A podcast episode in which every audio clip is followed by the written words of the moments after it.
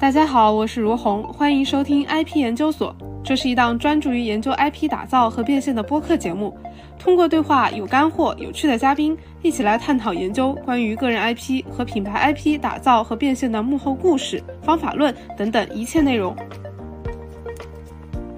Hello，大家好。然后这一期请到了。哦，我这个我们的这个朋友圈里面非常特别的一位，是首次啊，就是以前请的一些老板可能都是年纪 稍大一些的老板，然后这一期请到的是啊草帽未来 M 森的这个负责人和创始人陆小花名陆小飞，然后也是呢一位九八年的男生啊，然后今天和他来聊一聊关于这个赛道的一些想法，还有他是相关的一些经验和经历，然后跟大家做一些分享。然后首先请那个小飞给我们做一个自我介绍。叫叫陆小飞，做短视频做了大概有五年的时间，然后最开始是在做泛娱乐，然后后来做医疗健康，然后后面切到这个知识付费这个赛道了，然后知识付费现在是做了大概有两年的时间，随着平台的越来越好，然后我们也变得越来越好，随着平台现在进入内卷化，我们也比较卷，但但是在这个卷的过程中呢，也要想一些生存的策略，啊，大概就是这样。你可以说一下你的那个 M 三是叫草帽未来嘛？对。然后，然后包括你的名字也是陆小飞，一听就是很配套。然后，所以你可以讲一下，就是呃，为什么你叫这个名字，然后和你这个公司的名字，包括我看你们公司 slogan 叫做“成长的第三空空间”，你有什么想法吗？在这个上面？对，最开始，嗯，首先陆陆小飞这个很很明很明显就是跟海贼王有点相关的啊，从小比较受海贼王的影响，包括他觉得他们也是一路在创业，然后一路在在拼搏嘛，然后团队也比较小。陆陆小飞这个含义的意思就是走再小的路也会飞起来，大概有个这个意思在，然后也有那个路飞模仿他的意思，但其实模仿他的意思要弱一点，更重要的意思是走再小的路也会飞起来，因为我们。从最开始从创业条件来说的话，其实是比较艰、艰苦、艰难的，就没有。然后家庭也比较一般，所以说，所以就走一条小路嘛。就最开始你就夹缝中求生存嘛，所以你就要给自己洗脑，不要去做一些太大的事、风险太大的事啊。所以说就叫走再走再小的路也会飞起来，就是想着一步一步的先 慢慢慢慢的搞起走。嗯啊，取路小飞就这个意思。然后公司没有注册下来这个名字，你就你就得另想名字嘛。后来草帽未来，草帽未来也不可以，也他也不可以取这个名字公司。然后后来就就是商标申请下来了。然后草帽未来这个意思也也是比较简单，因为草帽在海贼王里面意意思是草根的意思，意思是野莽的意思。嗯，这个跟我们现在做的事比较符合，因为我们现在的老师。流量比较大的老师，其实他在背书上是稍弱的，就不是什么名校的老师，也不是什么名校的背书，他们都比较偏野莽的这个时代新起来的一批老师嘛。但是确实又有一定的知识量啊，就有点像是那种，嗯，野生的知识。草根知识博主，对对对对，但他们确实是很有知知识量的，就是自自学能力比较强的这一群人。然后我自己也是比较偏草根出来的嘛，所以说草根就代表草包，草包未来，未来的意思就是有未来，就我们我们这一批人有未来，也代表着我们的，因为我们的学员也比较草根嘛，我们学员也不是精英一族的，对我们精英的粉丝比较少，大部分人都是。都是呃经验，就是学历上也比较弱的一一群，也代表着我们的学员跟我们老师啊，包括公司都有未来，所以叫长毛未来。嗯，你刚刚自我介绍里面有讲你们在做的现在主要的赛道，还有就是有哪几个博主，然后大概营收也可以稍微说一下啊。我们就从账上前面看到的 GMV，或者说你包括整体你都可以说一下。知识付费，我们从最开始说起吧。最开始其实是在学校里面。就十七岁就开始在做短视频，在学校里面，然后当时做的时候是在做一些泛娱乐的项目，泛泛娱乐的一些号，然后跟跟学生一起拍拍一些搞笑的一些内容，还有拍一些音乐 MV，然后在学校拍火了之后，就签了一些同城的网红，就泛娱乐的一些颜值类的帅哥美女之类的，然后就开始做，然后就开始挺挺赚钱的。然后后来有一个股东，他是杭州的，他就接了一个医疗健康的项目。因为当时我们觉得，虽然说泛娱乐也能赚钱，但是它不长久，它没有什么意思。就是达人也比较，就是可以用低俗两个字去去去形容他们。肤浅是吗？对，肤浅，因为他们年龄也不大，就十八九岁，就是我们的颜值帅哥像，就。就他们年龄也不大，但是他们也没读书了，就在拍视频，所以他们的文化素养那些都比较低，而且自己对未来也没有什么想法，所以我们当时虽然说赚钱，但是也是蛮焦虑的，因为是怎么个赚钱方式呢？广告？对，主要是接广告，然后直播打赏，大概粉丝量都是多少呢？这些达人两百多万到一百万这。么这么好涨粉吗？之前以前就是刚开始野蛮时代的时候，你想一七年、一六年的抖音，那个时候就是随便就怎么涨粉，因为抖音每每个月都是上千万的日活新用户进去的，所以说新人进去的很多，也带动了当时的那个内容供给是不足的，就是所以说随便帅哥拍一拍露个脸，就是摇摇头，基本上几几几十万点赞就有。你是学编导的吗？我是学计算机的，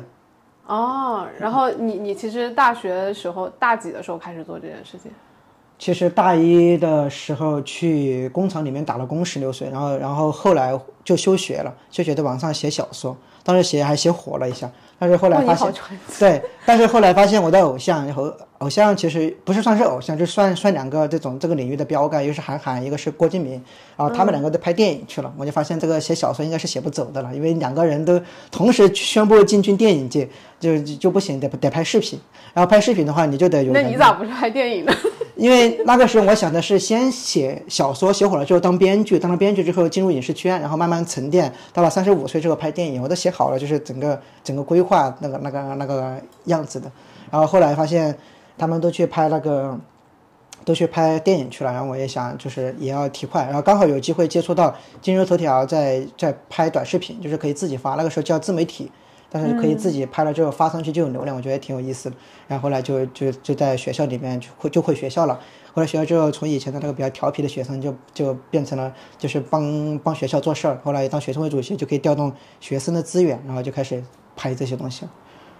对，最开始其实就是这样子放在起来，心里面其实是有很明确的规划，就是未来要干什么，中间要干什么，然后起步你应该怎么起步。大概十六七岁就有这样一个初步的规划，然后你就得去去做。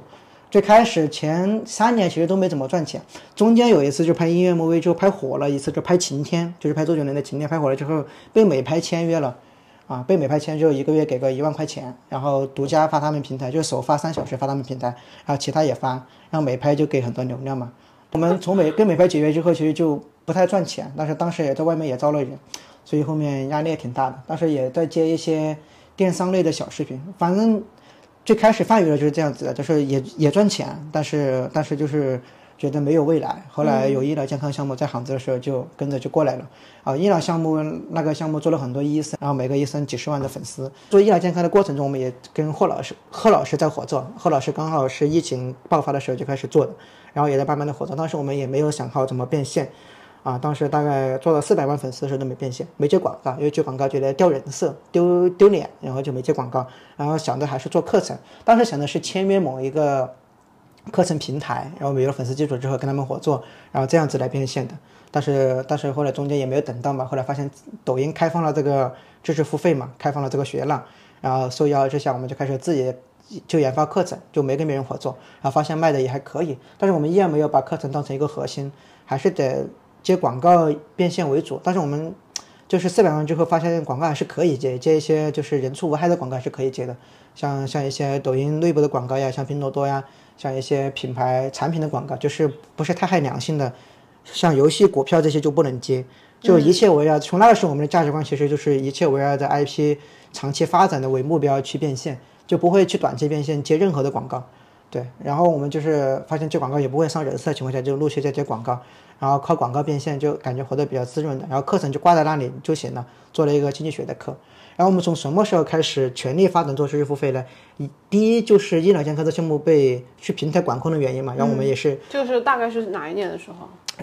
是两年前，只是我们放弃的比较早。抖音就是管死，大概是去年十月份就彻底管死了，就是新图不能广告不能接，橱窗不能挂货，然后私信不能回，就是彻底管死是在去年十月份。但是我们提前一年就基本上就结束了这个健康的这个这个项目，然后就全面做做贺老师，然后以贺老师为背书，也签约了很多志同道合的老师，就是以长期经营为目标的老师，就签了。签了三四个，做知识付费就是第一就是医疗健康这个项目砍了之后，时间就充分的发展。我们发现了直播卖课是个很好的风口，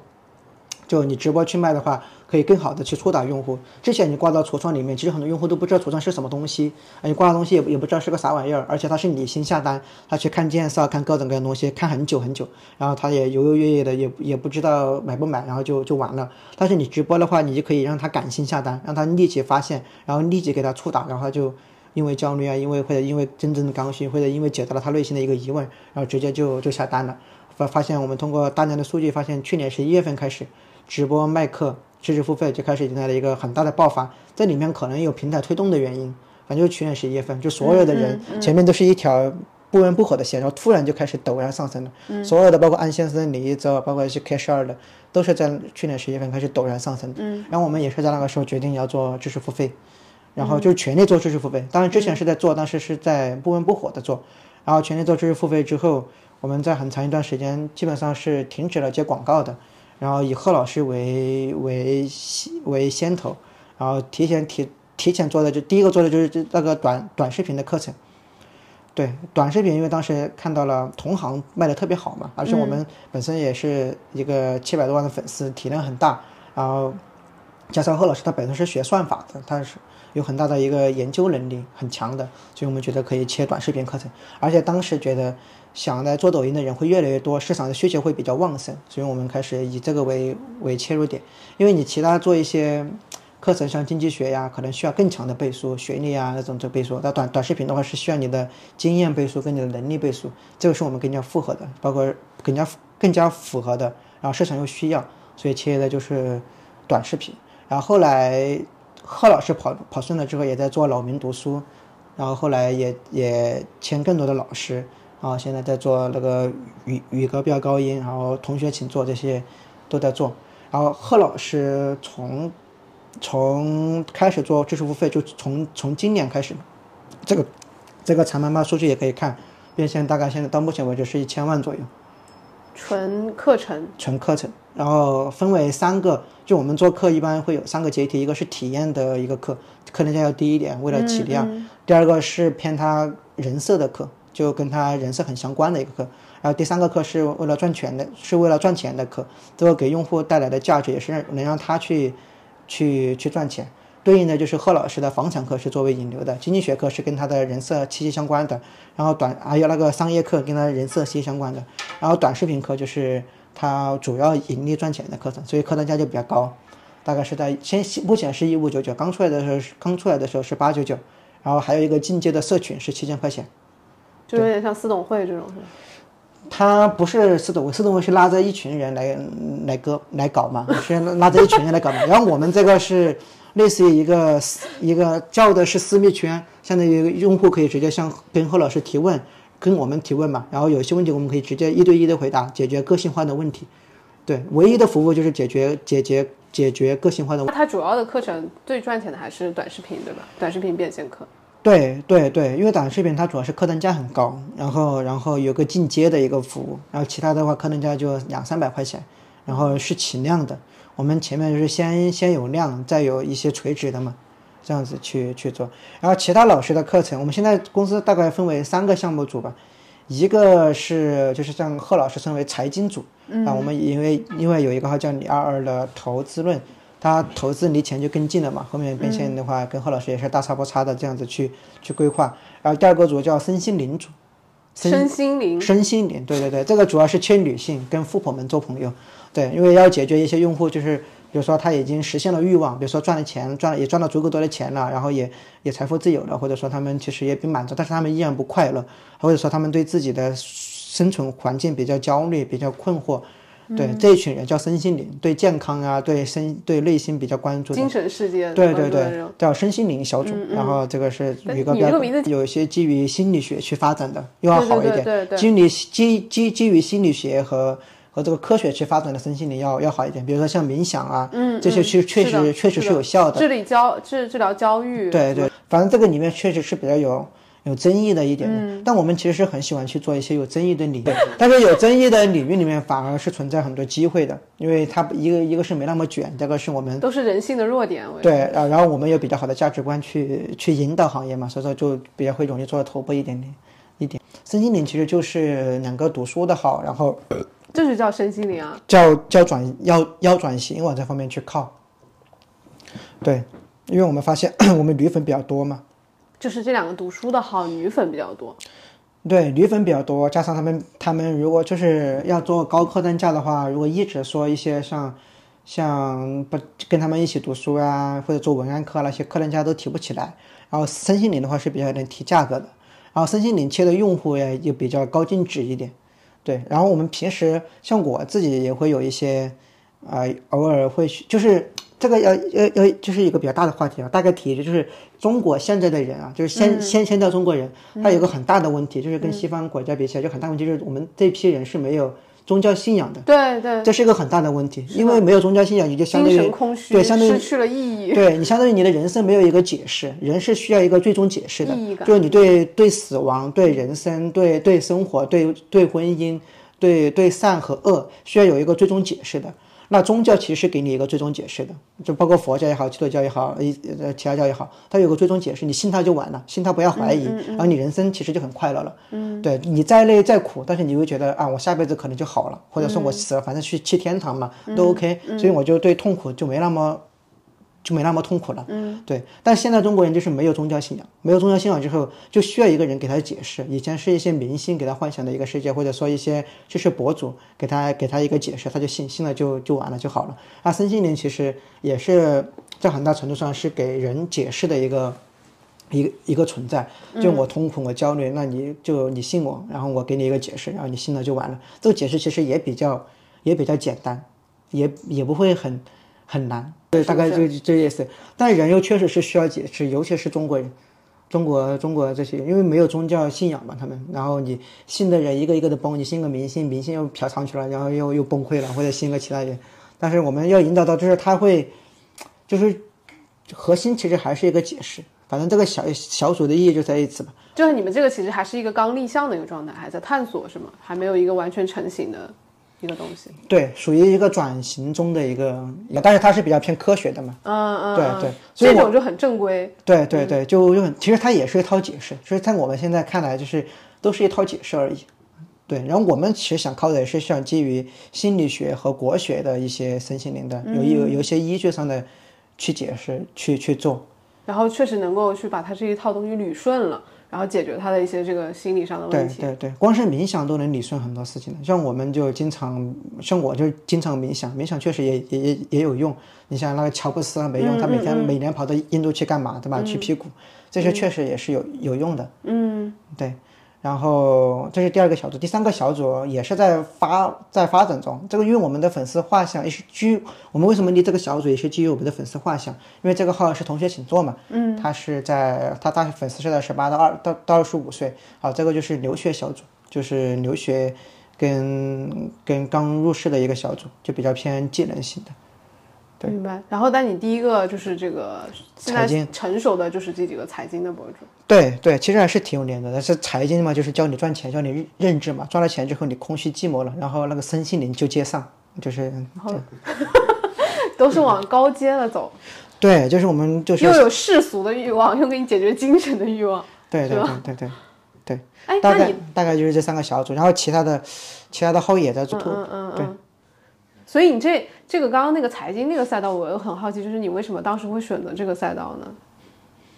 当时为什么会踩这事？因为我个人对虽然说学计算机啊，但我个人对经济学是非常感兴趣的，而且从就是从十七岁开始学经济学，啊，十七岁之前是学心理学，然后后来开始学学经济学，然后在这在这个学习的过程中，然后非常非常喜欢嘛，然后然后比较志同道合的就认识贺老师，然后刚好贺老师做这一块，然后我对经济学一直都在学习，最开始跟像学宣宣宣兆丰啊，然后奥派呀、这些都有学，哇，你真的好爱学习。对，主要是兴趣在这一块上，然后就开始去做财，因为经济学，它能够让你窥探一下世界运行规律。让你创业嘛，你就必须得知道世界是怎么运行的嘛，中国这个经济是怎么运运行的嘛，你才你才容易，你才更容易做出一个看到一些趋势，对，你才更容易更容易做出一些正确的判断啊，大概是这样子的。然后就就就感兴趣对经济学，虽然我一直都对财经经济学是比较感兴趣，而且个人也比较喜欢投资。但你选择老师其实也是在投资啊。选择老师是是是种投资，而且我们的老师就是最开始那个目标，也包括我最开始做做号做新目标一样，都是要想想着能长期。如果不能长期，还不如不做。如果只能赚短期的钱，对，就是它有长期的这个发展的那个潜力在，或者天花板很很高。也就是它二十年后、十年后，就像韩寒一样，如果它发展没问题，十年后、二十年后、三十年后依然能够赚钱，而且越老号召力越强，那愿意跟这种 IP 能够持续性的成长。对我是而而且跟他们深深度绑定，无论是从这个经济上还是感情上还是利益上，都要深深度的绑定下去。对，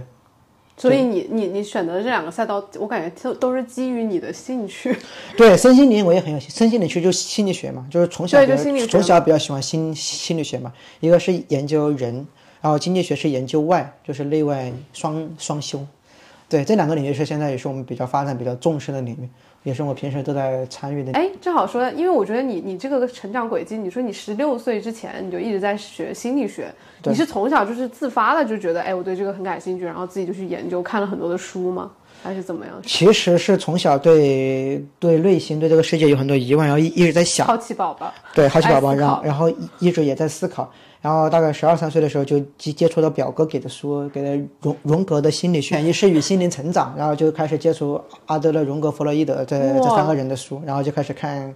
看心理学，然后开始研究，当时就觉得周边的人都是傻逼，就是就是就这是傻子在这对嘻嘻哈。哈。对，就是就是就是就是我当时有个结论，就是因为你从荣格就是就知道，就是你如果你不认为身边是傻逼，那你就是傻逼。他有这些结结论在嘛，所以你像阿德勒那种，就是你之所以过得差，是因为你环境差，所以你要觉得你的环境不行，然后你慢慢就会觉得你自己行了，然后你就会基于这些，你会觉得身边啊确实就就就比较 low 嘛，然后你就、当然我不会往往外去显露这一点，嗯对，但是自己但你其实是一种观察者的角色在看对对对对，包括看自己、看身边的人、看班主任。但我之所以班主任比较尊重我，因为我可能说的一些话让他们都觉得，嗯，你挺成熟的，对对对对有点想法，对对对对，所以班班主任对我也是不是那种死贪玩儿，然后啥也不懂那种，我觉得肯定是得管。对对我但你肯定是有自己的想法的。对我上数学课的时候，基本基本上也在看其他的书，看韩寒的书，因为韩寒那个核心观点就是教育无用嘛，因为他高中就退学了，所以说我也就觉得，我也就觉得教育教育他他对你影响很大，我很听起很大。很大很大对，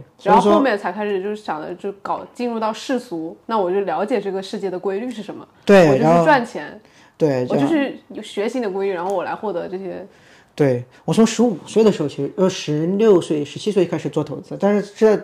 当时有一些事情，就是现在这记忆犹新的，就是我当时我用我爸的支付宝，然后我爸赚我爸赚来的钱就放进余额宝里面，然后他看到他每天有增长个一毛钱，就感觉就很就感觉到那种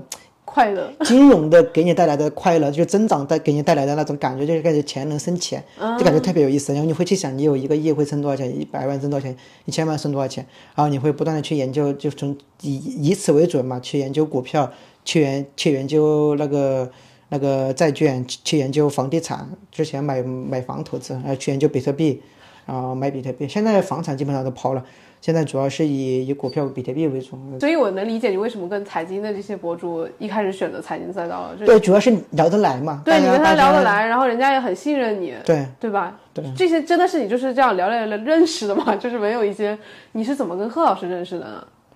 就是嗯贺老师相当于是你的第一个知识博主，也是最合作最最久的一个 IP 嘛。对，而且我们之间的信任感是非常亲密无间的。对对对，所以我就很好奇你们两个是怎么认识的，以及怎么去建立这种合作。其实我们就是网上认识的，然后线下见了个面，然后给他送了点特产，然后他也他是一个就是贺老师，他是一个很信任人的一个人，因为他单纯的人然后刚好我也是那种比容易值得信任的人，然后就感哎觉到、呀哎呀，对，就感觉到比较舒服嘛。然后最开始就是合作要给他剪剪视频，然后负责一下其他平台的运营。跟他从零到一做的号吗？不是，大概是四十万粉丝的时候接过来的。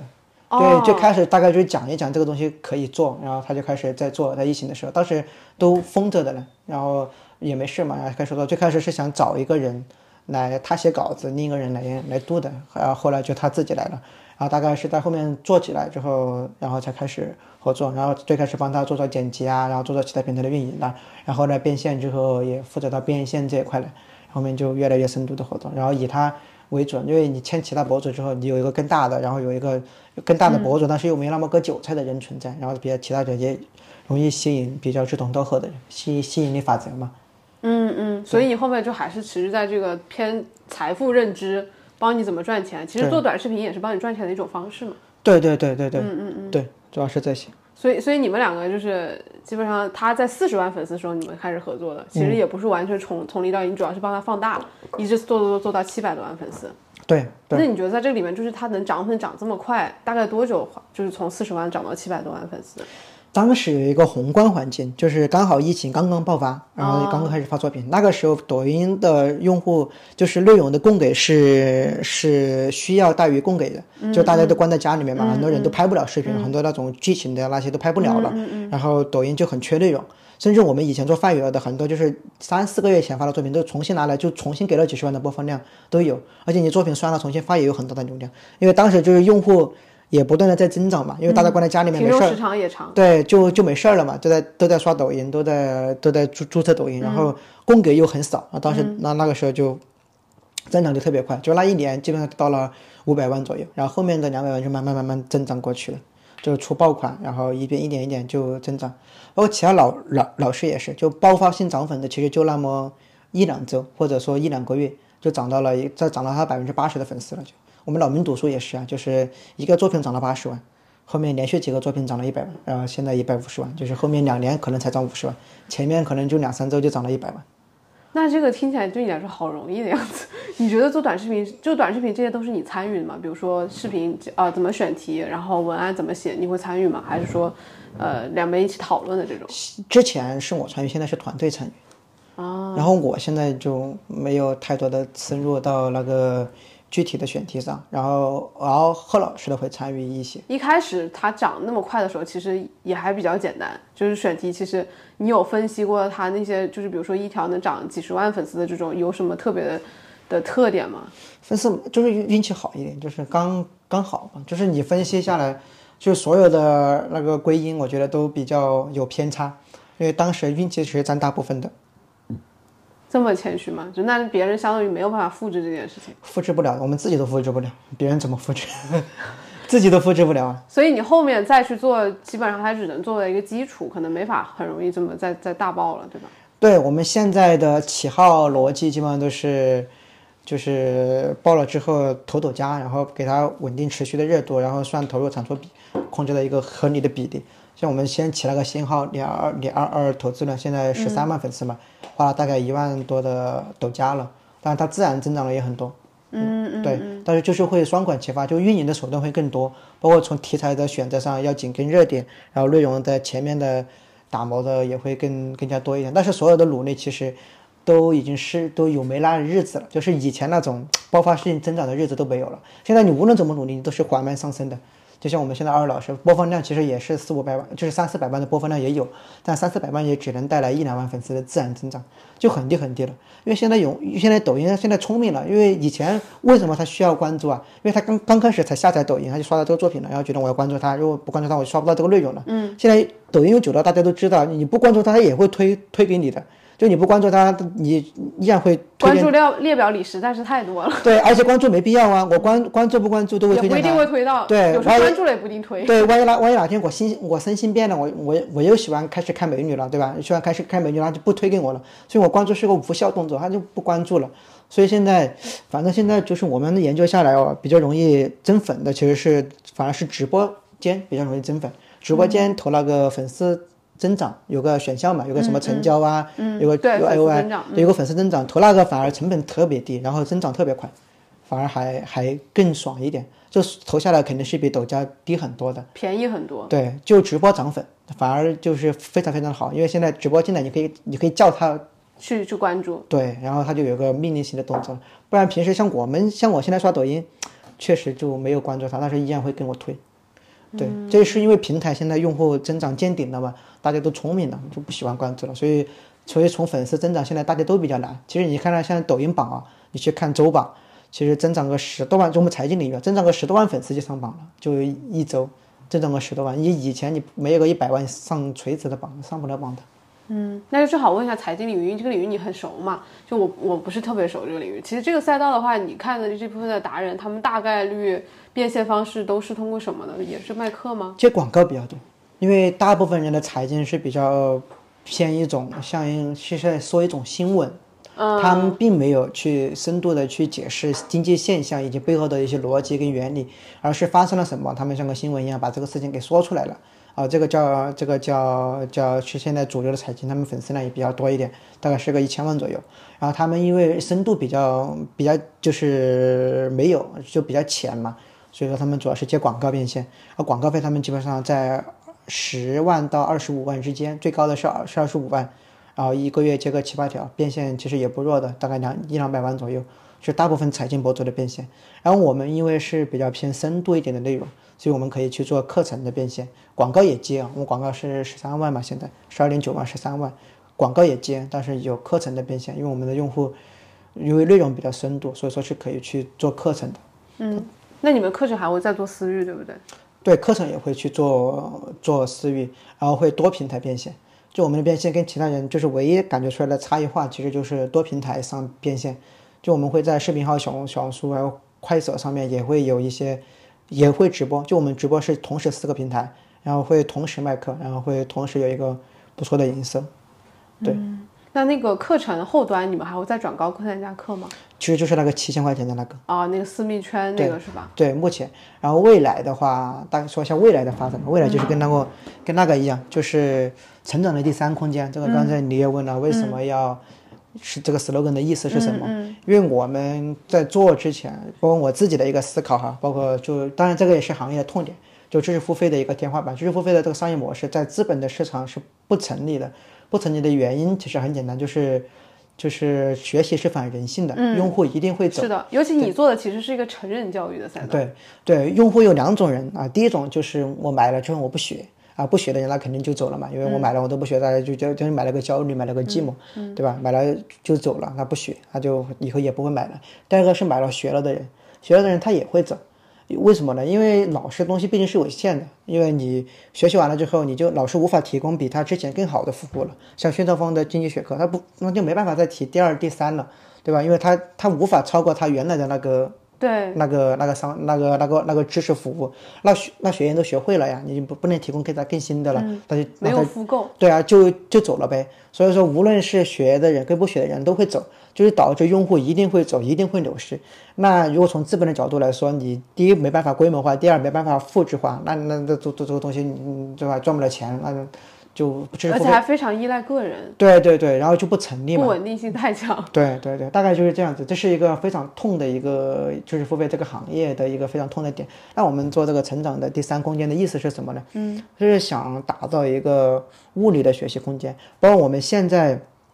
所有的支付费是在线上嘛？那线上的交付其实是没有什么体感跟获得感的。其实知识付费最大的收获来源于什么？来源于你线下线下跟朋友的认识之间。因为比如说贺老师要举办一个线下，那来的人都是喜欢贺老师，那大概率都是志同道合的人。那这群人其实本来是没有交集的，那是因为贺老师他们交集在一起了，甚至认识了，然后甚至可以做朋友，甚至有生意上的一些合作，甚至可以有些可以做情侣都有可能的。因为大家都比较志同道合嘛，三观三观三观不像贺老师看起来也变成了一个社群，对对对，哎对，比较偏比较偏线下，所以线知识付费的线下是很重要的，它是能够。会有更强的粘性的，然后，然后也会有也会有更大的一个收获感跟获得感。但是因为现在疫情的原因嘛，所以线下你你做不了。那我们的第三空间其实想打造的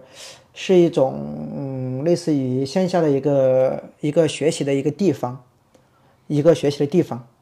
学习的地方是真实的，就像一个自习室一样那种吗？对，类似于自习室，因为这个基于就是。第三空间那还肯定有第一、第二空间嘛？嗯，那成长的第一空间基本上就是校园跟工作嘛，就是跟跟职场嘛，这是成长的第一空间。如果你是学生就在学校，如果你是职场就在职场里面。第一空间，第二空间就是你的家庭嘛，家庭里面也会有一些学习的场景嘛。那第三个学习的空间在哪里呢？大部分人都会选择一个咖啡厅，对吧？或者说星巴克这就将就了。将但星巴克倡导的是商业的第三空间，对吧？但是也有很多去学习的地方。那学习的第三空间其实是没有一个。图书馆、书店，对对对，书店跟跟跟自习室，对这种。然后我们成了第三，也有很多人在咖啡厅，对，也有很多咖啡厅，但是就没有一个就是偏品牌性的存在吧。就图书馆也没有个品牌性的存在，反正有一个叫西西弗的，它比较西西弗做的挺对，它比较偏品牌性的。但是它的，我觉得它的缺点就在于它把成长空间给弱化了，它把它的书店就是每个面积它是。成空间的地方就是占三分之一，然后把书的地方排到抬到三分之二，甚至是四分之三，变成了就是个卖书的地方。对他还是目的卖书，然后他的老板五十七岁了嘛，然后说的也是卖书的利润必须占总共营收的百分之七十，就是他下了这个死命令嘛，就是他没有想把他的这个矢量咖啡跟学习空间那个地方给放大。嗯，就是如果是我们来做，其实跟矢量咖啡可能是差不了多远的，但是说我们会把。卖课的这个卖书嘛，但是我们自己有课嘛，也会卖课，然后有线下卖课、线下卖书，把这个空间给缩缩给缩得很小，然后把那个自习室的空间缩得很很大，然后这样子在线下的去学习，然后平时老师也可以在线在线下举办一些聚会呀，然后他们就是附近这个城城市的人，如果想有一个另外的学习空间，也可以去这个地方学习，大概是这样子。然后这个目的并不是为了赚钱，就是赚钱其实他赚不了太多的钱的。对，而且因为线下本来就很重，对，因为成本也比较大，但是我们也就是想靠线上的，因为我们如果到了那一刻要做这个事情，首先线上流量已经很多了，因为我们现在机构粉丝大概有几千万嘛，首先线上粉丝有很多，我们要保证线下的流量是不愁的，这是这是第一个嘛，就保证底线不亏。第二第二就是线线下可以举办一些定期的活动，其实得到也有线下的学习的地方，但他们就专门搞活动，不对外的。得到是吗？对有叫得到得到大学，得到大学，对，也有一个自习自自习室的地方。对，然后线下的话，确实赚不了太多的钱，但是如果能够就算是你的一个理想，是不是？对理想就是让人想，就是想到学习就会来到这个地方，然后来到这个这个这个地方进行一个进行一个学习。还有交流，可能会遇到更多志同道合的人。然后我喜欢的作者和这个博主和 IP，他也会定期在这儿做一些分享，对我也能见到他。对，然后保证下面不亏就行了，因为我们线上利润还是在线上嘛，主要是在线下。小书店，对，其实很多都在做这一个的，然后这个一定要有一定的量变之后才会引起质变。比如说这个，你开两三家其实是引起不了风浪的，开到第五十家、一百家的时候，可能才会有一种那种特别特别依赖的感觉。就我去了某一去到随便一个城市，我都想去这个地方。打个卡。对，就像就像西西弗书店一样，他上不了市，也赚不了什么钱，但他不亏。他们就是他们至少就是账上也有很多钱嘛，但是也不是说能够上市。他们经营理念还是就是没有 IP 嘛，然后就就基于卖卖书这些赚钱。我们可能后面会全全面弱化卖书那些，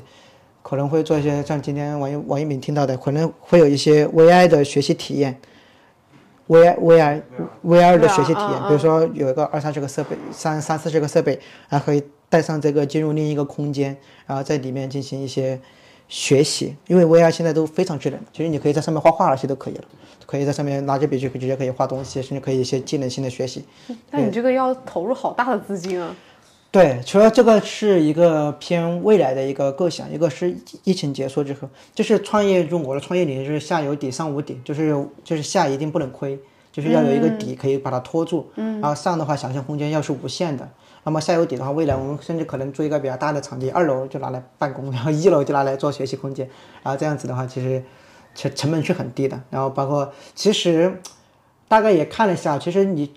如果说做一个线下的那种，就是如果你光是卖咖啡的话，只要能够做满，基本上也不会亏，反而能赚钱。因为咖啡的毛利率其实也蛮高的，一杯咖啡三十八，它成本三四块钱，成本是是很低的。你用好一点的材料，可能成本也就十块钱都不到，就可以用非常好的。像星巴克的毛利率就很高嘛。嗯，对。然后你如果品牌起来之后，星巴克现在入驻很多商城都是不要租金的，前三个月、前六个月基本上都不要不要租金的，就求着你去的。当然，必须要你有品牌影响力之后。就会越来越比拼这一点。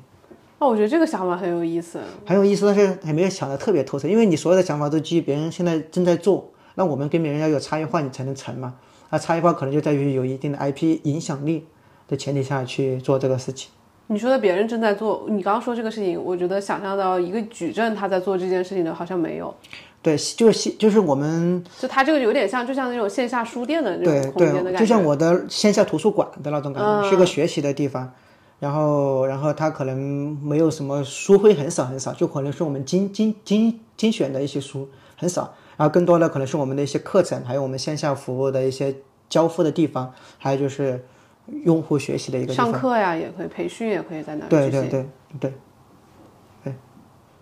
这个这个想法是就会还是会基于这两个赛道去做嘛？还是可能未来会有更多的一些 IP 所以我们要做这个事情呢，就是像个博物馆，不是展览馆一样，这个 IP 挂一个头像在这儿，这个 IP，然后它的产品放在这儿，然后我现在脑子里有个画面啊，就看起来特别的贵，很高端，然后但有点对，然后很多人。然后很多人坐在里面一坐就一坐一下午，然后再对，然后可能都是，比如说都是贺老师的粉丝，然后就坐在这儿学一学，或者那个是老明的粉丝，对，然后大家就在这学。哎，比如说今天老明有一场线下的读书会，然后可能请大家一起来做一次活开动。开一下空调，就是他他可能就是一坐坐一下午，点杯咖啡，可恶的很。但是我们一定一一一定要有一些另外的你要让在里面让他复购，对，就不能仅仅是一杯咖啡。如果仅仅是一杯咖啡的话，亏死。亏死，就是他搞，就是一下午做一下午，做七八个小时，然后就点杯咖啡，四十多块钱，对 对对吧？我就是这样子搞的，我在七七佛就是这样子的，但这样子就完全不够，所以你一定要想一想另外的一些一些付费的场景给他使用，在这个里面。对，目前能想到就是可能就是 VI 的一些学习啊，然后就是线下的一些，比如说我们定期一个月举办一场线下，然后线下有一个专门的收费的一个费用，然后老师亲自来讲课。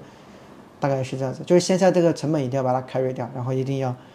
要就是我的目的是不亏，我们盈利主要在线上嘛，线上所有卖出都是纯纯利润嘛，然后目的就是为了要为了有个物理空间留留留住人，让他永远依赖这个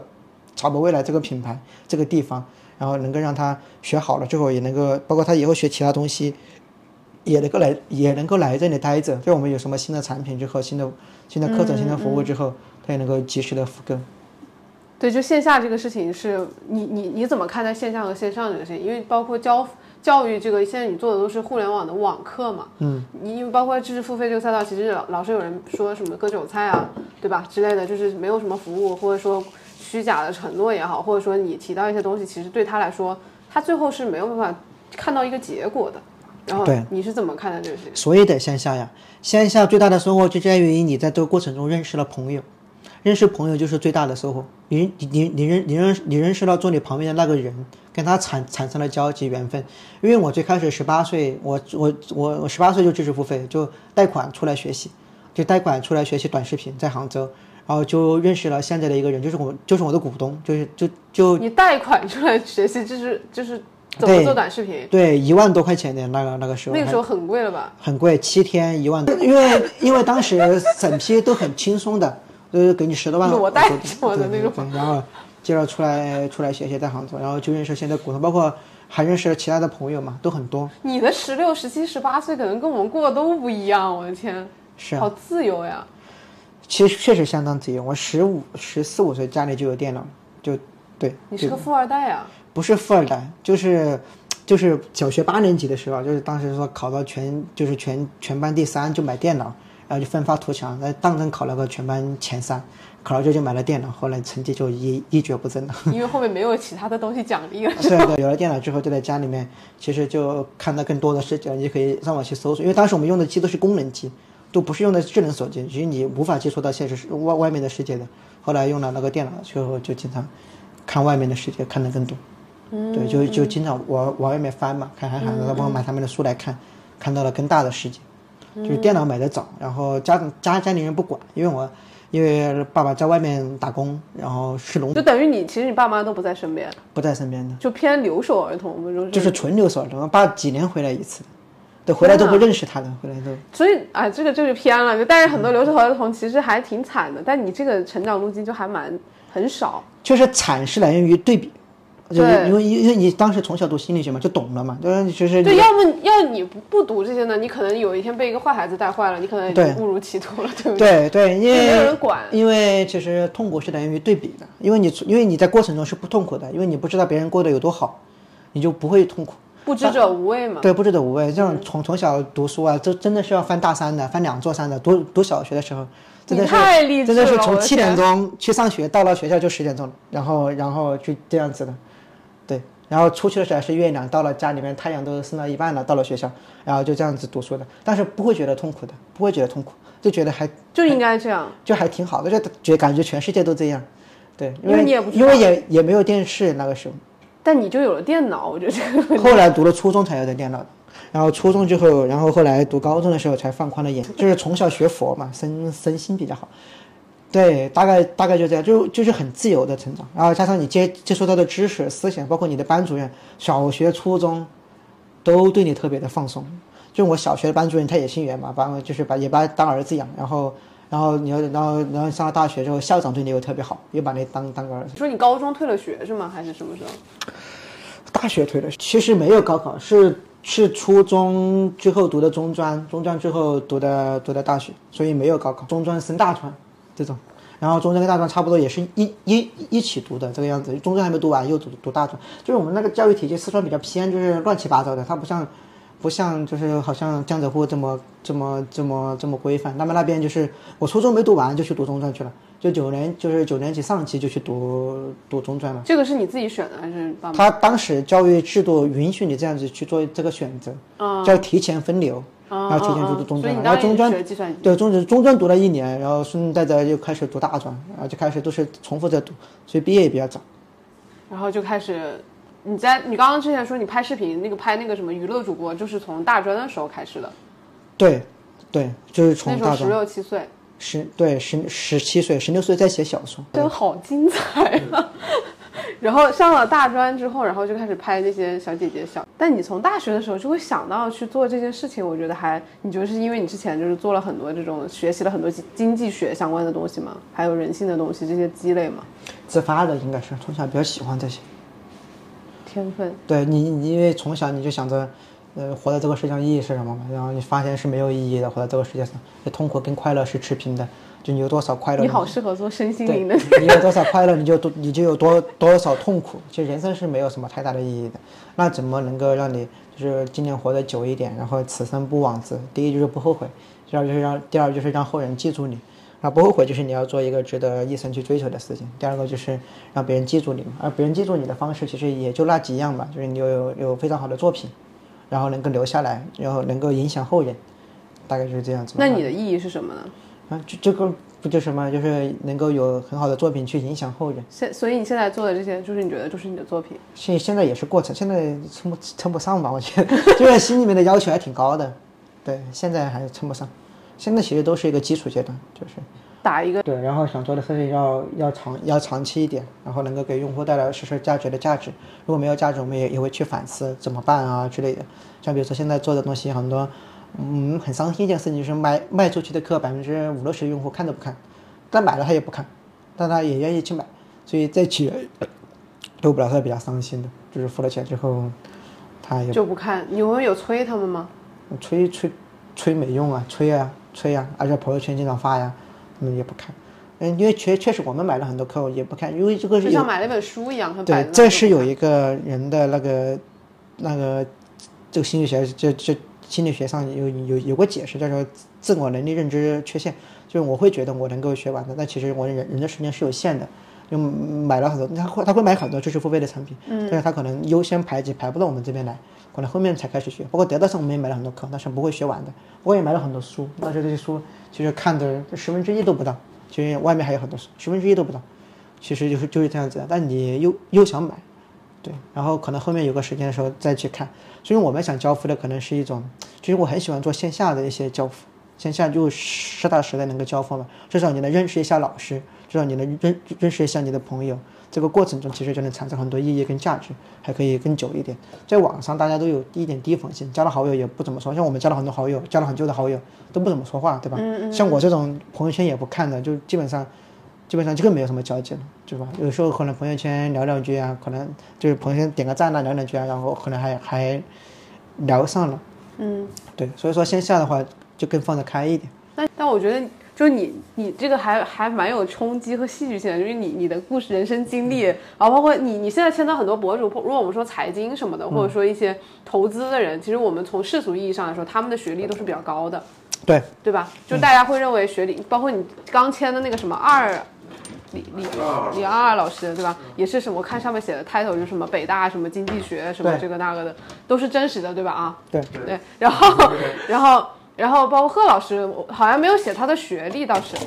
但是但是整体给人的感觉都是那种比较高高认知的一个人群，就看起来比较的高大上的那种。就就你你其实整个过程中，比如说如果我们真的纯纯以学历或者年龄的状态，你和他们如果我们从世俗意义上来说，是完全感觉讲不到一起去的。差差得远呢。对，我初中都没文凭，然后中专也没文凭，因为因为那个那个初中没没读完嘛。然后大学也是个很弱的一个文凭，是一个没有什么含金量的文凭，是比较弱的。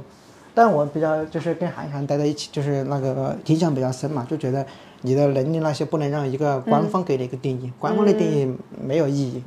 对，你要自己去定义自己。哇，你好，这个好励志。就如果拍成视频也挺有冲击对，感。所以我们现在招聘也不看文凭了，主要就是看、看笔试跟面试。啊，但是流程还比较多的，像我们现在这么小的公司，面试还是三层，就是先先是简历筛选，然后是是笔试，笔试过后是一面，一面过后是二面，然后面二面之后才确定发 offer。所以我们就是一千个人里面选一个呢，就是对对，虽然你有有就是学历上是没有办法用世俗证明，但是你的学习一直在进行，是的，你一直在自我学习。就我感觉你是那种每天保持了很大的学习和输入的一个人。对，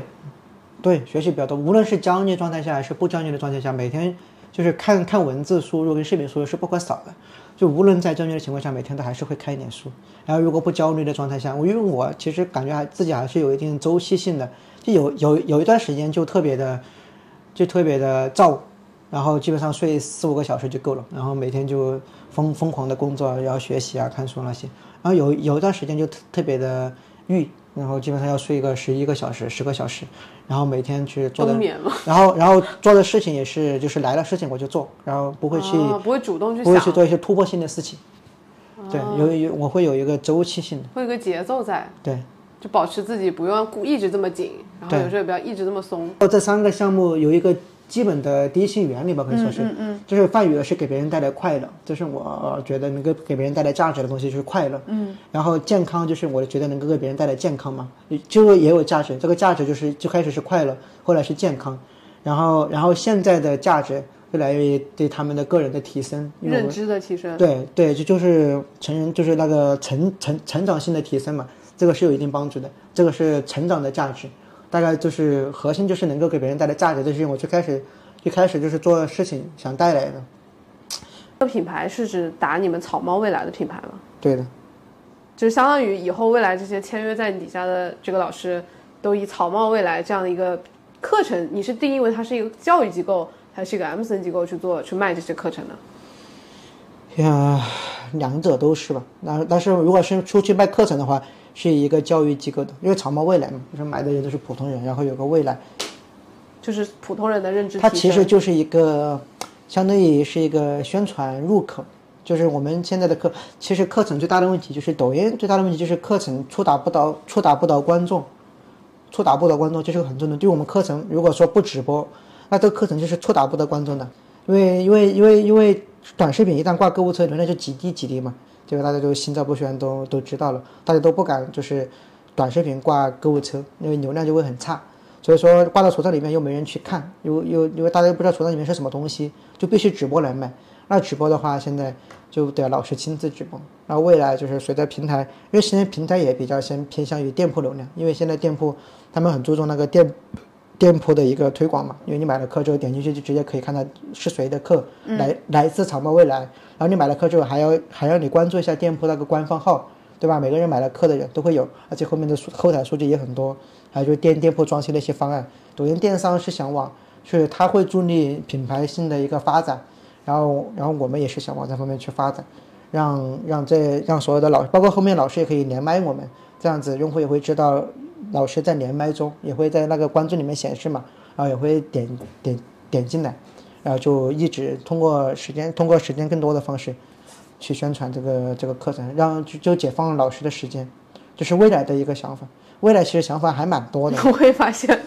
对，又要又要做线下，又要做又要做品牌牌化，对。但是但是你就是有有两个嘛，很多是品牌往下，就像得到这些就是先有品牌再有 IP 的，嗯，对吧？然后然后然后后来 IP 跟跟品牌就同步生长，然后我们想的就先有 IP 再有品牌，先把 IP 每个 IP 做大，然后共同的 IP 来撑起这个这个这个这个品牌，对。然后老师直播时间就一周一次，啊，未来还有一个想法就是做做做国外做 You YouTube 跟那个 TikTok。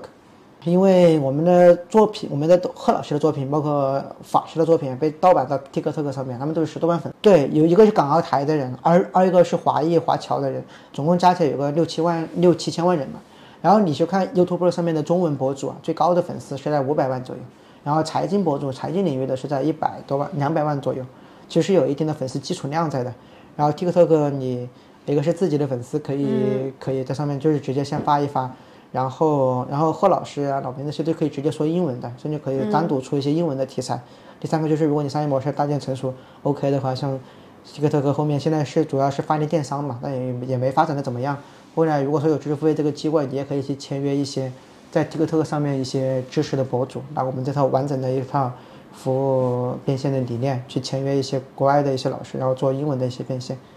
就是这是一个在观察中的机会，可能也会去做。然后 YouTube 上面流量收益就比较高嘛，然后华人华侨港澳台也可以。你才九八年，我就就是说到一个管理上的事情，就是你因为很多那个 M C N 它其实没有那么多人，或者说，呃，就是组织架构上你有什么的规划吗？或者是有些特别的点吗？就因为你还是一个年轻人的代表，嗯 嗯，就你在组织管理上有什么想法吗？你是怎么样一个风管理风格？就是自由与责任，核心就是这两个，就是给足够多的自由，然后他要对 IP 负责，对对结果负责，大概就是这核心就是这两点，尽可能的少管，然后尽可能无为而治那种是吗？对无为而治，尽可能的少管，然后尽可能给自由，然后然后必须要负责，听他们说你你你招聘你聊天就偏聊天唠嗑，我就聊价值观。对我就猜到因为，因为到了我这一层的话，就是技术能力基本上都已经比较 OK 的了。到了我这边，然后我聊的主要就是这个人有没有对有没有责任有没有责任心呐、就是他自己是不是一个能够是个是不是比较 open 的人呐、那些等等之类的。对，主要是看宅不宅不宅心，仁不仁厚，宅心仁厚要那你基本上你创业了有五六年，有吗？五年，五年，接近六六六年了吧，是十十七岁，现在二十四岁。嗯，那你觉得知识付费这个里面，就老师的占比，就是就是在筛选老师这个事情上，你的一些标准是什么价值观要好，要要宅？IP 心，也是要 对啊，宅心仁厚啊，对啊，要要要宅心仁厚，要要宅。他有长期想做下去的这个这个欲望，然后他的思想不是说去去为了变现而不择手段的，然后他能够有一些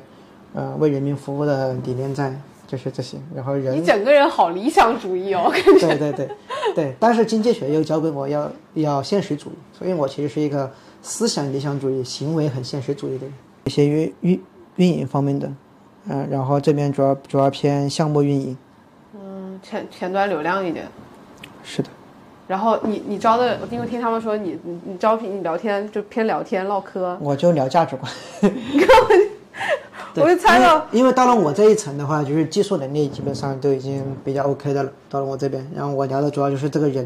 有没有听起来你们这架构很多的样子。对有没有责任有没有责任心呐、就是他自己是不是一个能够是个是不是比较 open 的人呐、那些等等之类的。对，主要是看宅不宅不宅心，人不人厚，宅心仁厚要。如果说要要形成一种自由与责任的一个文化体系的话，你这是奈飞的那个是的。价值组织结构。对，就是奈飞，就是在管理文化上比较偏奈飞。对，而且我们公司也必须得接受这套管理，因为我们是以项目制的嘛，然后这个项目制也没办法定具体的 OKR 跟跟那个 KPI 那些，然后发展的天花板也很难去界定，所以说就你你必须得找有责任心、在信任后的，然后你主要只有奈飞这套管理比较适合。就本身它的发心和本质就得有自驱力，对不然的话你再怎么管他，要有进取心，它对，他就就是没法管的。没办法管的，你不能要条条框框去管他，这样子管的效果就会非常的差。然后你要允许失败，要允许不好的事情发生。就比如说他他通过买你前端的课，然后再到私域买你高课那样课，这个转比例有多少？一百比一的样子吧，因为我们客单价比较高嘛，就七就八千块钱，比较高了、价格其实。百分之一的比例啊。对，而且主要是我们现在的课都不是非常的刚需，然后贺贺老师准备要出一个偏向于少儿财经，就是那种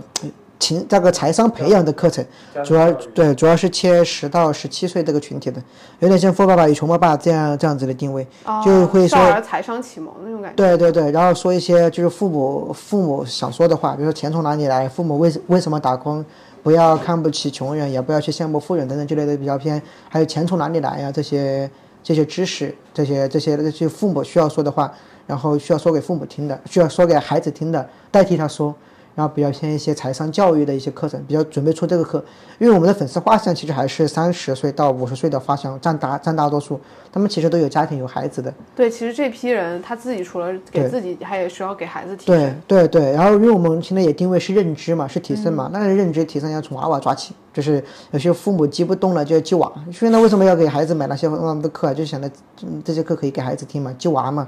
如因为买给自己反而觉得，哎呀，我都反正都三四十岁了，一辈子也就那样了，就差不多有啥好提升的？有对啊，有啥好提升的呀，对吧？就但是给孩子就不一样，孩子充满未来，对吧？就得买。所以我们贺老师也是在准备，因为一个是基于粉丝画像，第二个是中国还没有一个就是切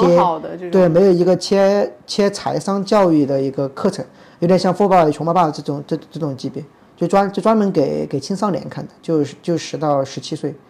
就是还有很多事情都要都要都要去做。现在其实我们短期的目标就是目前的目标，嗯，就是要要有十个老师能够同时开播，十个老师同时开播，然后这十个老师也是我们价值观基本相同的，粉丝画像也基本相同的，嗯，这十个老师同时开播，然后积累足够多的私域流量和品牌流量，就是这这这个是目前要做的事情，然后这个事情完成了才去做刚刚说的那三个事情，嗯，对，就是一步一步一步切一缓，一步切一环的。就是如果没有这这一步的话，线下跟那个品牌化，这个想都就是不用想，就是就会非常累，非常那个的。创业一定把握节奏感还是很重要的，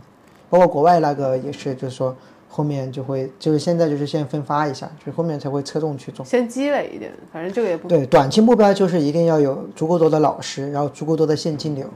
然后有足够多的影影响力，这是一个短期的目标。但是一定每一个人是要去精细化运营的，是要去全力，就是要深入到老师的方方面面的。嗯，那你会坚持做知识付费这个事情吗？目前来看是做这个，就是就是一定是做这个的。目前来看，因为因为赚钱的，因为利润现现现金流很充足呀，而且风险比较低啊，而且别人切入进来的话难度比较高啊。还是有一定的壁垒的。是有一定壁垒，而且现金流很充足，这是一个非常赚赚钱是个非常好的，从赚钱的角度来说是非常非常好的。就你可能如果说十个老师，包括我们现在的老老师来说，就我们现在已有的就营收规模来说，其实都超过很多老师了，因为所有的收入都是利润嘛。你直播卖货的话，你就百分之十的利润嘛，就是大部分直播公司除了你罗永浩这种这种有 IP 影影影响力的除外，我们股东也有一个直播带货公司，就百分之十的利润。然后百百百百分之十的利润，你卖个一个亿也就一千万，一千万还要分来分去的，还有主播分，还要项目运营人分，还要场租场地，分下来有个百分之一二的利润就不错了。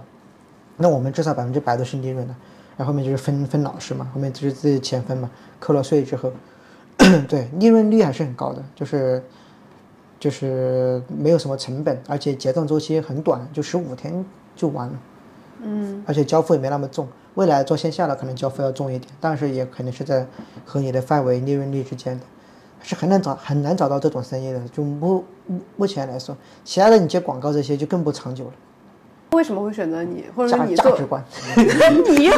除了这个呢？就是你觉得，就是你和别的一些 MCN 机构的这个独家的优势是什么？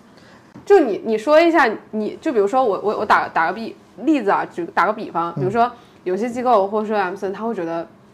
我擅长在帮你制作短视频，我很会拍短视频，我很会做流量，我会帮你找选题。对吧？然后有些有些机构，他我非常擅长做直播，我能帮你把直播的效率提高的很高，然后把你的销转效率，然后能够卖的很快，卖的很高 GMV。然后有一些机构说，哎，我这两个都是我的供应商，我擅长做定位，我会帮你做商业店定位，我会帮你在你众多的选择当中帮你选择一个很好的定位，然后其他的短视频也好，直播也好，我可以帮你找到比较不错的合作伙伴来帮你做成这件事，或者我的团队可以来做，但我的这个商业视角是别人不可取代的。那你是擅长什么？你觉得？还是那那说表象跟本质吧。表表象的话就是你说的具体，表象就是我们的在于在于变变现能力很强。这个这个变现能力很强，体现在哪里呢？第一，我们 to B to C 是双面做的，就我们的 IP 不仅能不仅能做课程，还能接广告，这个是其他 IP 很多 IP 是做不到的，其他 IP 可能只能做课程，它接广告就就接不了了。结果我们既能 to B 也能 to C，第二个是我们是全平台运营的，就我们除了抖音能变现，其他平台也能够变现，也能够做起来。第三个是我们重视私域的长期发展，我们会把用户积累到微信上面进行一个持续性的转化，然后会在微信上打造一个第三的精神空间，有个小圈子。就我们标品课不是唯一的服务，而是要做一个类似于非标品的一个社群的一个服务。这个服务把他们沉浸在里面进行一个自发持续的互动，这个是比较核核核心的长期经营的一个目标。啊，这些都是表象，核心核心是什么？核心是信任，信任值万金。就你一定要让他信任你，信任了就完，就是信任值万金。就一定要与 IP 建立一个信任感，信任是能解决一切问题的。对，这个也是正好想就是他们愿意跟你合作，一定是基于他对你充足的信任。因为有很多 MCN，他们其实有个就是很很大的一个痛点，就是这个 IP，比如说孵化也好，合作也好，它是很容易解约的，或者在中间有很多的这个乱七八糟的事情，哎，这个你说的好，我们是允许解约，随时解约的，随时解约，有没有违约金。没有违约金。我们这个随时解约基于两点，第一就是我们不想依赖某一 IP，就是就是就是不想去依赖某一个 IP，然后然后所有人就走一个也没关系，依然能够活得很好。分了就分了，就是这个这个不存在的。我不我不想去依赖某一个人，嗯，因为依赖本身是不确定性的，不依赖反而是一种确定性的。就是你签了。你签了那个什么赔偿，签了那些东西，反而是不确定性的。嗯。但你不签这个，你反而就确定了，反而就确定安全了，因为你知道它不安全。这个其实是有一个很深的一个经济学的运营规律在里面的。对。然后第二个原因就是，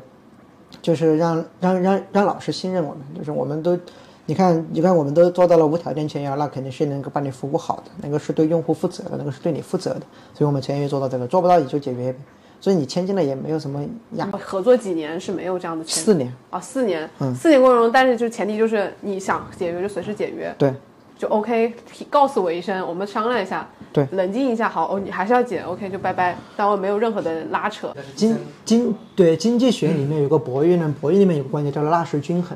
就是纳什均衡是什么意思啊？就是双方在合作的过程中，哪他往前一步或者往后退一步，都会造成这个他的损失会更大。如果然然后他我们达到了纳税均衡之后，他就不能够再往前或者再往后了。就我要控制就是这个纳纳税均衡。如果他做出这样的一个决策，其实是对他的损失更大的。那么如果一能够保证到这个，他就不会做出那一步的动作。对我一定要保证他就是做出那步动作的时候，他有损失。对，然后我也有损失，我不怕损失，因为我有其他的债。对，就是共死。就是你一定不会不可不可能更好，就是两种结果，要么要要要么共死，要就是不可能就是你好了我死了，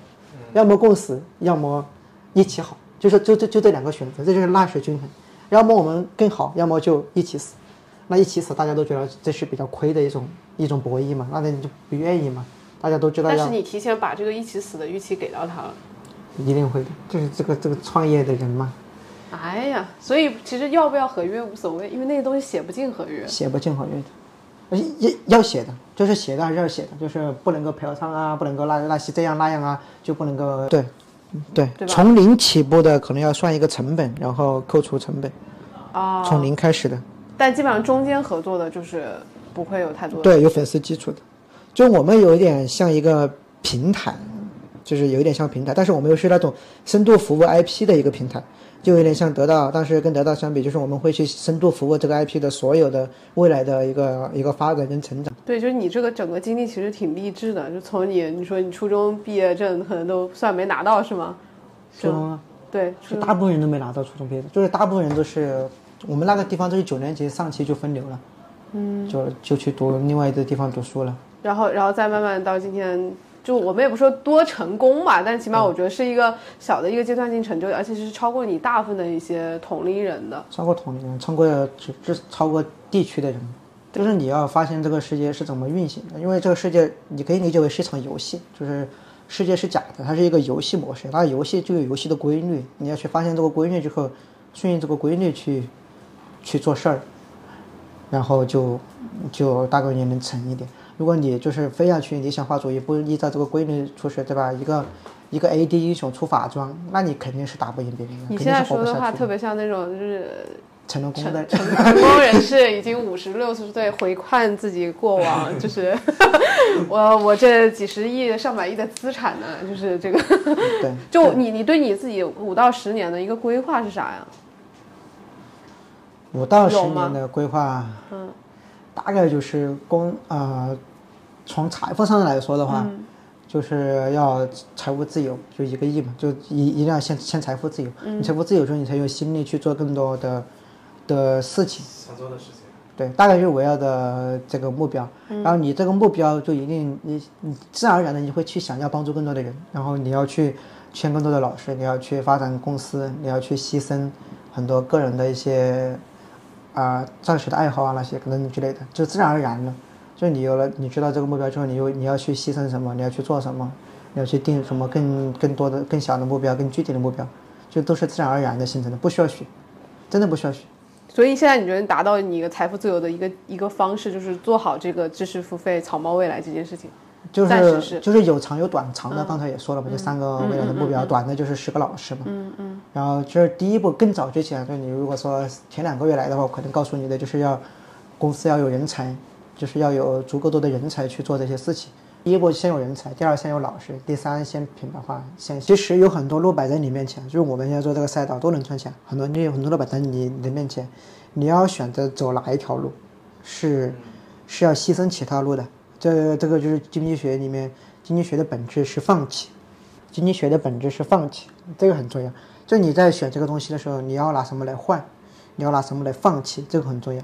就是从旁观者的角度来说，很多时候就是你不创业的话。就是很多不创业的会就是就是既要还要都要还不要，就是我既要这样还要那样还要这样，然后既我还不要不要那样就都要。但其实真正创业的时候，你要一定要懂得的就是牺牲和放弃，还有就是代价，这个是围绕着整个创业的核心的去做。而且而且是在这个真正这个宏观环境不太好的时候，字节也在做放弃啊，腾讯也在做放弃啊，就是会砍掉很多边缘的项目、不盈利的项目，L O I 大于一，像腾讯也在。做一些就是美团、京东上的抛弃，把股票都抛了，其实都会做很多的那个代价的。然后我们来说的话，去做这样一个动作，就是我们定性为重重运营十个老师，我们定了这个目标。那其他的其实应该是要有考虑到，但不是现阶段必须要去做的事情。对，现阶段就是做重重服务十个老师，同时开播，然后日 GM 为一百万，然后大概是这样的一个目标。就是这个短期目标也是一定要实现的。对日日 GM 为一百万，然后十个老师，每个老师分十万去。哎，那你怎么看待个人 IP 这件事情呢？个人 IP 是可以做长的，是可以做久的，是可以做一直的，因为他因为中国人刚刚说了，没有信仰，没有宗教。嗯。现在的人是信仰个人 IP 的，是信仰个人影影响力的。嗯。那个人就是他的最终解释的人，就是他的神，可以理解为。所以个人 IP 的话，如果说在在保护他的人设不太掉价的情况下，就是他不要太 low。不要去做一些违法乱纪的事情，不要去做微公序良俗的事情，那它是可以长期的。很多 IP 都长期，韩寒就长期了呀。就是当然他现在沉默了嘛，因为他之前就是说了太多不该说的话。对，但是有很多 IP 其实是比较长期一直都在的。对，但是我们就是想成为这样的一个 IP，越老越吃香，越久越越能做。这个需要对他有持续性的输入，然后有有有有有有输出。网红有周期，老师也有周期，所以我们都很多时候都会希望老师能够停下来几个月，好好的输入一下，然后再再输出，就主主动把自己往下面拉。就网红都是一般往上，然后就往下嘛。很多人是不愿意往下，就是等着自然抛弃他往下。那我们未来要做的一个事情就是要主动往下，然后到了一定时间，然后自己然后再想办法再再起来，就一定要有这个波动。就我们的老师发展未来的目标到死啊，就是一直是这样子上上下下上下下的。目的就是这样子的，而不是说一直往上上上，然后榨干到，然后就榨干到没有，对，然后就直接就掉下去。你们行啊，那我们今天就到这里，总结一下。你总结一下。对，做事要宅心仁，做人也要宅心仁。对。好的，感谢小飞，重新认识了你。再过一年可能又又不一样，又会有不一样的你。对，希望就是今天说的一些事情能有一些能有进展跟结果，结果就好一点。对，思思远慢行。对，好，那就期待你三年五年规划啊的早日实现。对，那今天先这样，拜拜，好，拜拜，拜拜，拜拜，拜拜，拜拜。